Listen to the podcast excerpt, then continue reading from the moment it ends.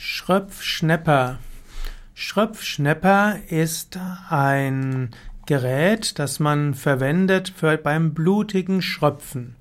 Blutiges Schröpfen bedeutet, dass man die Haut leicht anritzt und dann mit einer Schröpfglocke einen Unterdruck erzeugt und dann zieht man das Blut heraus. Ein Schröpfschnepper ist eben dabei ein Gerät, das bis zu acht Messerchen in die Haut eines Patienten einschnellen lässt. Das ist eine hohe Geschwindigkeit, es ist nicht schmerzhaft, kann aber trotzdem kleine Narben und Pigmente zurücklassen. Der Schröpfschnepper muss natürlich vor jeder Anwendung sterilisiert werden, was ein größeres Geduldsspiel ist.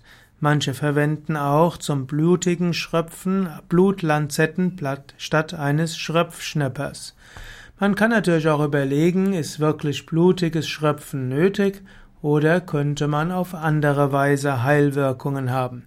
Schröpfen insgesamt ist ja eine Technik, die nicht ganz unumstritten ist. Viele Heilpraktiker wenden sie an. Auch bei Yoga Vidya haben wir eine Heilpraktikerin in Bad Meinberg, die Patienten auch mit Schröpfen mit Schröpfglocken behandelt und dabei gute Heilwirkungen hat.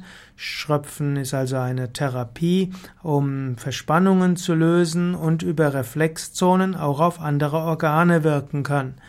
Das blutige Schröpfen ist etwas, wo ich etwas vorsichtig sein würde. Da brauchst du schon viel Vertrauen in deinen Heilpraktiker.